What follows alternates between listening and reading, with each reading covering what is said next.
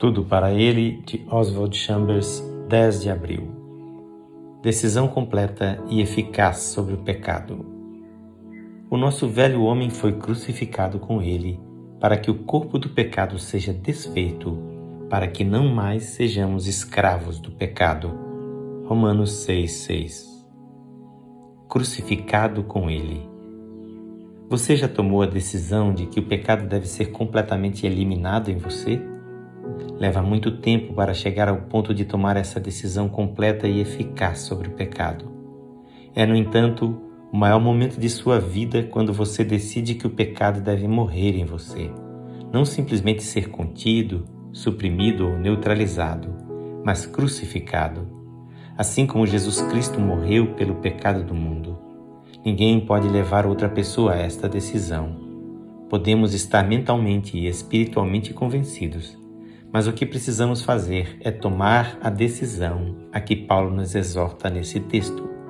Levante-se, reserve um tempo a sós com Deus e tome esta importante decisão, dizendo: Senhor, identifica-me com a tua morte até que eu saiba que o pecado está morto em mim.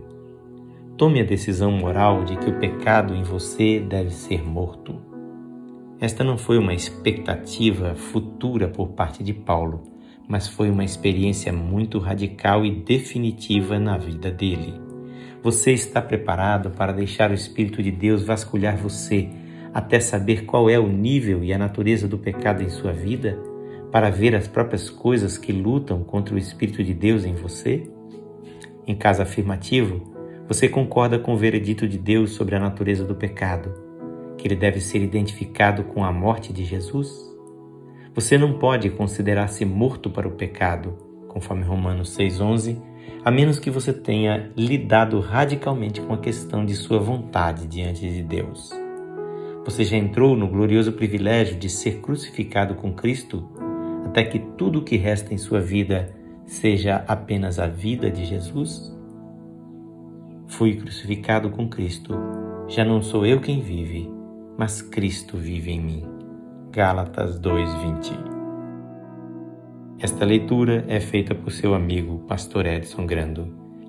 Que o Senhor Jesus lhe conceda a experiência de morrer para o pecado e viver para Deus.